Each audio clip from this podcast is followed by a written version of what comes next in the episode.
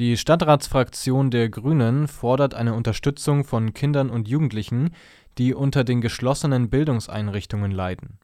Es müsse darüber nachgedacht werden, wie Beratungsangebote und Bildungsunterstützung wieder geöffnet werden könnten, hieß es von den Grünen am Mittwoch.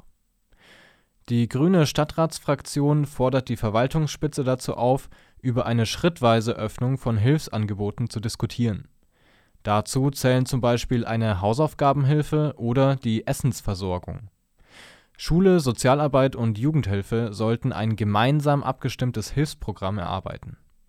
Außerdem sollte es eine Notfallbetreuung vor Ort für betroffene Familien geben.